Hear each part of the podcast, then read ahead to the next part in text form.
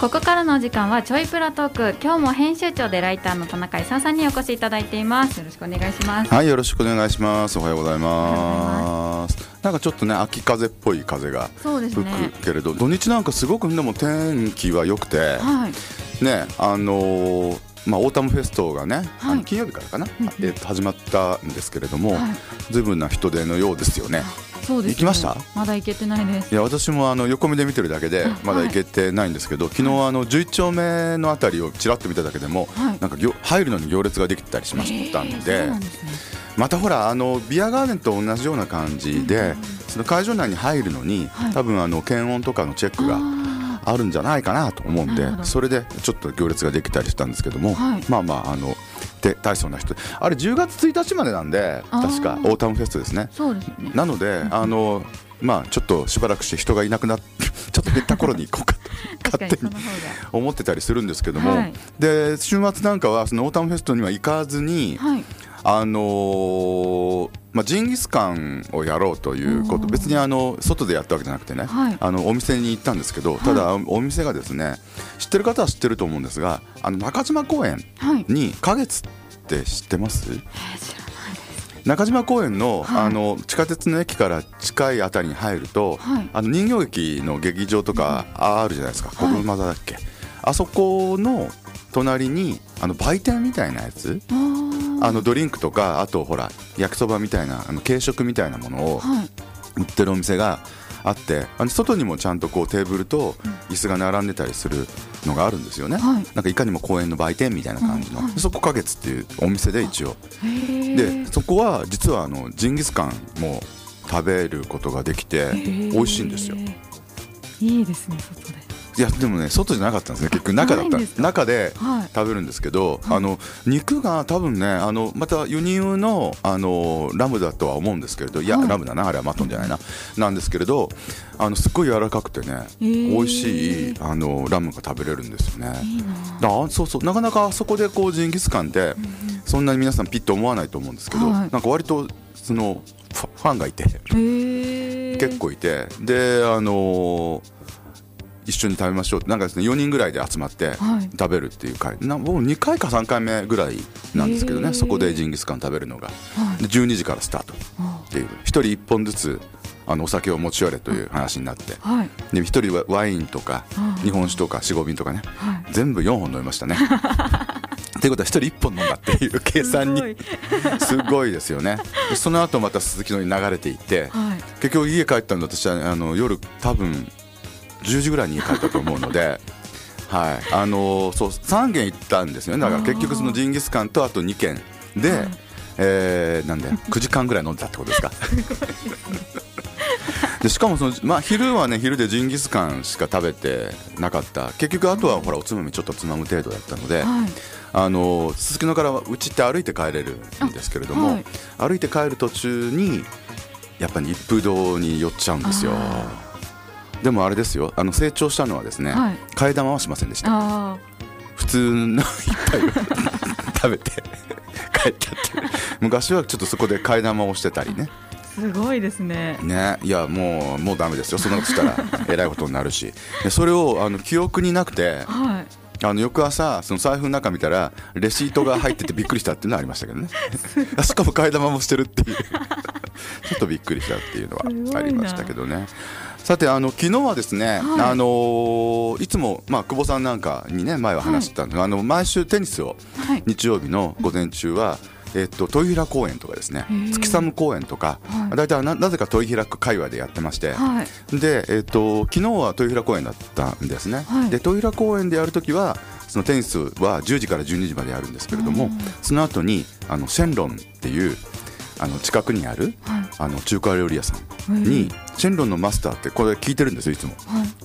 あのよくあのメールとかメッセージいただけるんですけれどそうなんです。であのすごい久しぶりに今年はね初めて今シーズンは初めてあのシェンロンに行ってあのシェンロン行ったことないですか？豊平公園の本当にすぐ横にあるんですけど、餃子が美味しいんですよ、えー、ちょっとね皮がもちっとしたあの餃子が。でしかも中がちょっとあっさりめのね、えー、あの具が入った餃子がですねとても美味しいんですよね。はい、で一緒にいたら昨日なんかはあの久しぶりに行って、であの一緒にテニスをやっているあのちょっと私より若い、あのご夫婦とあと上がね小学校2年生の男の子と、下はまだ未就学児なのかな？下女の子ってそういうファミリーと一緒にその行ったらその小2の男の子がもうねあの大人顔負けによく食う男の子でもう餃子もラーメンもチャーハンも食ってもう大変な。すごい。そうどどれも美味しいんで、はい、あのそうなん久しぶりにねあのシェンロンのあの中華料理が食べられて非常に幸せでしたね昨日はね。いいなそう結構やっぱ豊平海外はねい。ろいろとありますよね。そうですね。結構お店がね、多いので、あのそうなんですよ。そこもちょっとねいつも行ってるところなんですけれどもね。というまあなかなかあの幸せな週末でございましたが、はい、高田さんとかいかがでした？私は週末はどちらもバイトをして。仕事をしていたということですね、はい、これはもう大変ですね。はい。あのですね先週、うちに鮭が届きまして、はい、あ毎年ですね、これあのレブン漁協さんのネット通販で、メスの鮭っていうのが売ってるんですよ、この季節ぐらいに出てて、でもなんかね3年前2年前からか、毎年あのそのメスの鮭を買ってるんですよね、でメスの鮭ですから、当然こう筋子が入ってるんです、で去去年の計算でいくとですね、はい、あのー、1匹3キロから5キロ3.5キロの鮭を1匹買って8000円だったんですよ、はい、で中の、あのー、筋子が 500g あったんですよ。で今あれ筋子って出始めっていうこともあって、はい、多分 100g1000 円ぐらいしてると思うんですよね、だから筋子代だけで5000円分あると、えー、だ身は3000円分だって考えると、はい、1匹買っても得じゃないのかな。そうですね。っていうので味を占めて、はい、で今年なんかかみさんが手配したんですけど、はい、2匹買ってやるの、えー、2匹くるドンってこう。すごい。そう。ほんであの2匹をこう夜にかかって、あのさばくのは私がさばかないですよ。かみさんがさばいてるんですけどね、そうさばいて。すごい。であのいくらの醤油漬けも作るという、えーで翌日は翌日は唯一できるの。これはねあのこうやって一匹買わないとできないんですよ、はい、本当の親子丼ってやつができるんですよ。美味しそう。いや美味しそうなまあ確かにあのいくら丼みたいなもんで、はい、見た目は確かに美味しそうでいいんですけど、はい、ちょっと生々しいですよね。本当に親子だって。いう確かに。本当に親子の親子丼っていうのはこれでしか食べれないと思うんですけど、そうですよね。ね。だけどあのそれを毎年やるんですけどね、えー、今年もやってっていうこと。だからちょっとね家族何人かいらっしゃるところだったら、うん、あの一匹飼いっていうのはあありだと思うんですけどね。いいかもしれない。でその探すと、はい。あれなんですよね。あのそのレブン漁協さんのやつが一番安いんですよ、他にもなんかあのいろいろなあのレブンの業者さんとかもあるんですけれど、やっぱ高いのが結構多くて、そうなんです。だからあの結構好きじゃないです？そのネットでこうね探すのね、はい、それで比較すると鮭丸1本は、まあ、今のところうちとしてはレブン漁協が一番安いという形になるんであの 興味ある人でも結構早く売れるんです。売り切れるんですよ。そうなんですね。だからあのひょっとしたらもうひょっとしたら売り切れてるかもしれないですけどね。あの調べてみたらどうかななんて思ったりはします、はい、あとちょっとしょうもない話なんですけど、はい、コンビニって武田さん結構行きます？結構行きます。なんかコンビニでいろいろ買い物とか、あの食べるものとか、うんうんあのどこがお好きとかあります？そのコンビニで。私がよく行くのはセブンイレブンです、ね、セブンイレブン。セブンイレブンな何がお気に入りです？私おにぎりばっかり買いますセブンイレブンのおにぎりが一番美味しいんですか？そうです。私の中ではコンビニ界ダントツコンビニ界ダントツで。い。や、はい、私もね結構コンビニの中では、はい、まあ、セイコーマートがねやっぱ地場だからお好きだっていう方も多いんですけど、はい、なんかセブンイレブンの方が割と好きでで理由はやっぱ冷凍食品のあの充実ぶり。豊富ですよね。ね、うん、あとセブンプレミアム系でいけばあと普通のお惣菜みたいなやつのレトルトのパックみたいなものも結構充実しててしかもそんなに高くなくてだからまあ、あの全然もう一人暮らししてたのはずいぶん昔の話になるわけなんですけど、はい、一人暮らしのことを頃こんなのあったらすごい便利だったろうって、いやそうですよ。ね、ね、大抵のものを売ってるじゃないですか、はい、でで特にね最近あのそのセブンイレブンの商品でお気に入りがあってですね、はい、あのご存知かもしれないですけどね、あのタンパク質が取れるチキンスパイシーチリっていうあのホットドッグみたいなやつなんで、あのサンドイッチとかそのパンの商品があるコーナーに、あの置いてあるやつなんですけどね、はい、で見た目はなんていうかちょっとホットドッグ系のこの細長いところの間に、あの鶏肉とそれからあのゆで卵のスライスしたやつと、はい、あとちょっと野菜が入ってて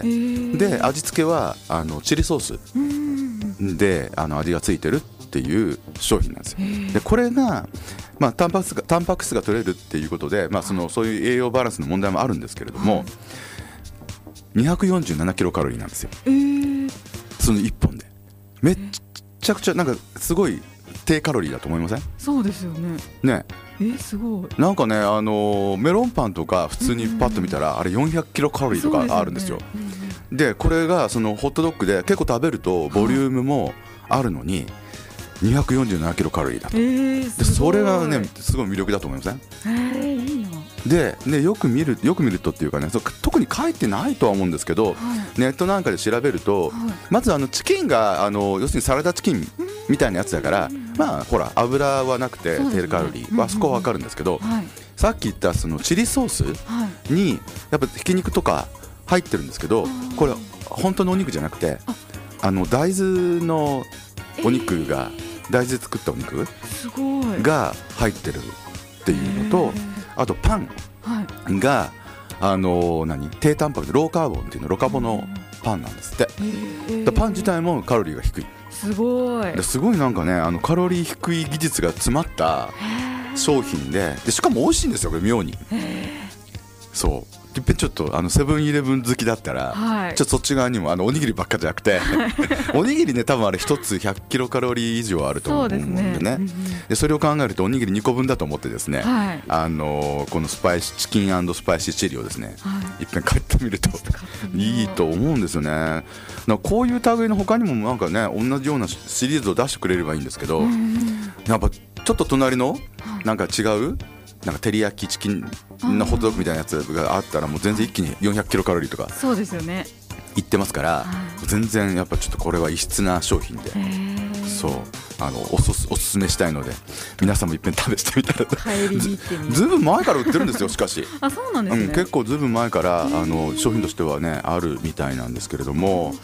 そうなんですよ。というもののご紹介でしたね。あの先週ご紹介した例の,、あの水野の、はい、あの生姜ラーメン、はい、ねあの高橋さん食べたという話で、はい、美味しかったです。美味しかったですか？美味しかったですか、そうですか。なんかもう横であの食べてたら横で母も食べるって言って一緒に食べて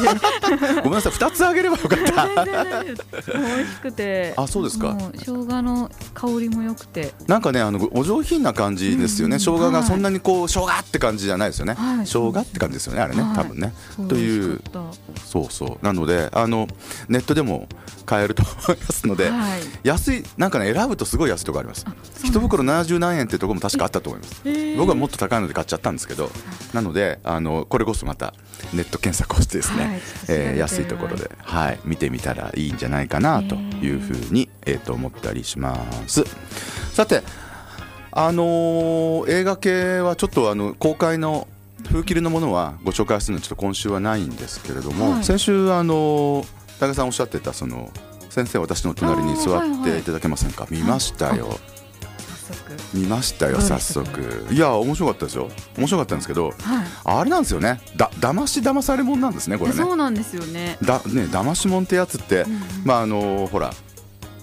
普通そのなんか経済的ってわけじゃないですけど、うん。なんコンフィデンスマンみたいな感じで、はい、なんかそのさ詐欺師が、とかあの詐欺師にやられた人が取り戻すとか、はい、そういう話は割とあるんですけど、はい、この先生私の隣に座っていただけませんかってご夫婦の騙し合いっていうやつなんですよね。こう新鮮ですよ、ね、しやっぱこうストーリーがよかった？なんか最初騙し系なのか確信なく見てて、はいはい、私はその思うがままに翻弄されながら見てました。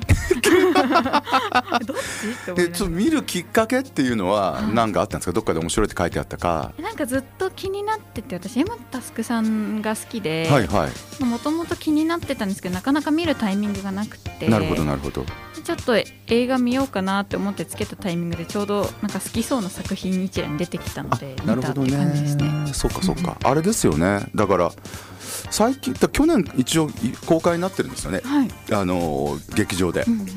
で割と早くそのアマゾンプライムで見れるようになってるというところで、評判もまあ大変よくというふうな形ですよね。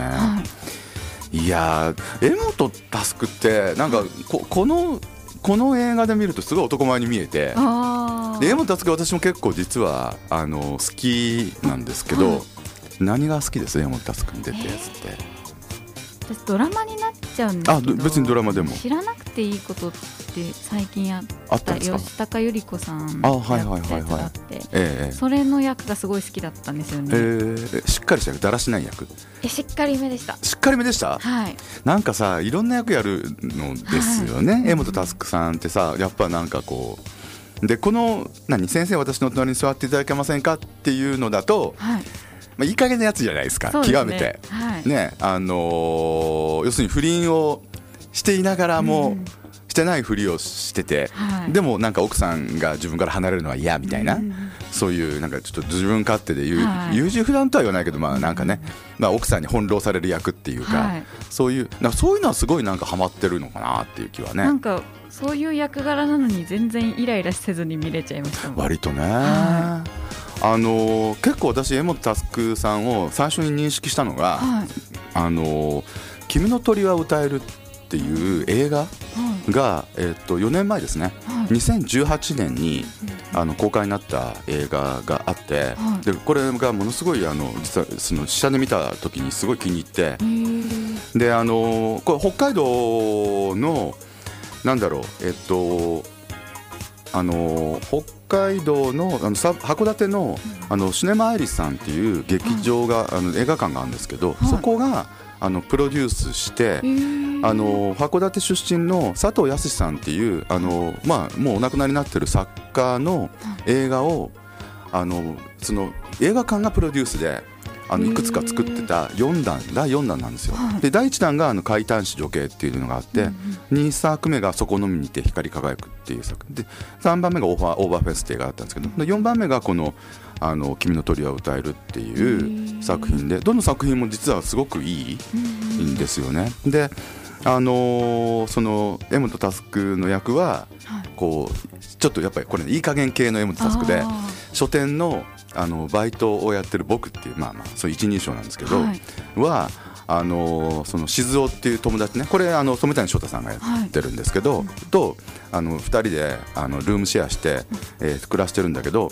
その僕がまあいい加減な男なんだけどそのなんとなく魅力はある感じででバイト仲間のえっと、女の子幸子って女の子ってこれ、はい、あの石橋静香さんってわかります、はい、女優さんで。あのーあの石橋亮と,、えっと原田美恵子さんのあの娘なんですよ。で最近よく映画出て映画とかあのテレビのドラマとかネットのドラマとかも出てるんです東京ラブストーリーっての新しい版とか見なかったですね。見てはないんですけど知ってはいます。なんか新しいリストにも入れてありますねあれのあの主人あのヒロインの役をやったのが石橋静香さんになったり、はい、その石橋静香さんとだから、えっと、ちょっとエッチしたわけですね。その、エモタスクがいい加減に。でその3人でだからその染谷翔太と、えっと、そのタスクさんとその要するに石橋静香と3人でこうもう毎晩のように遊ぶような仲良し関係になっていってでそっち側の2人もなんかちょっと接近していったりしてでも僕っていうその本人はいい加減な男なんで。あの別にそれでもいいじゃんみたいな感じではいるんだけど、実際だんだんそうなってくるとやっぱちょっと変わってきてみたいな。そういう物語で簡単に言うとあのなんていうのかな。えこう何にもかんでも恋でも仕事でも全然なんていうか真面目じゃなくて誠実じゃない男の子があ誠実になった方がいいねって気づくって話になってて。でそれに柄本佑がすごいハマってて。ちょっと見たいな。いやこれねあいやこれね前ちょっと前まで多分2年ぐらい前は、アマゾンプライムで見れたんですけどあのただで。はいで今ね有料になっちゃってます。ただ有料だけどだからその300円ぐらい払えば、あの見れるっていうアーティアスなんでこれはねぜひ見てもらったらいい。であの「君の鳥は歌えるの」あの監督っていうのがあの三宅翔っていう、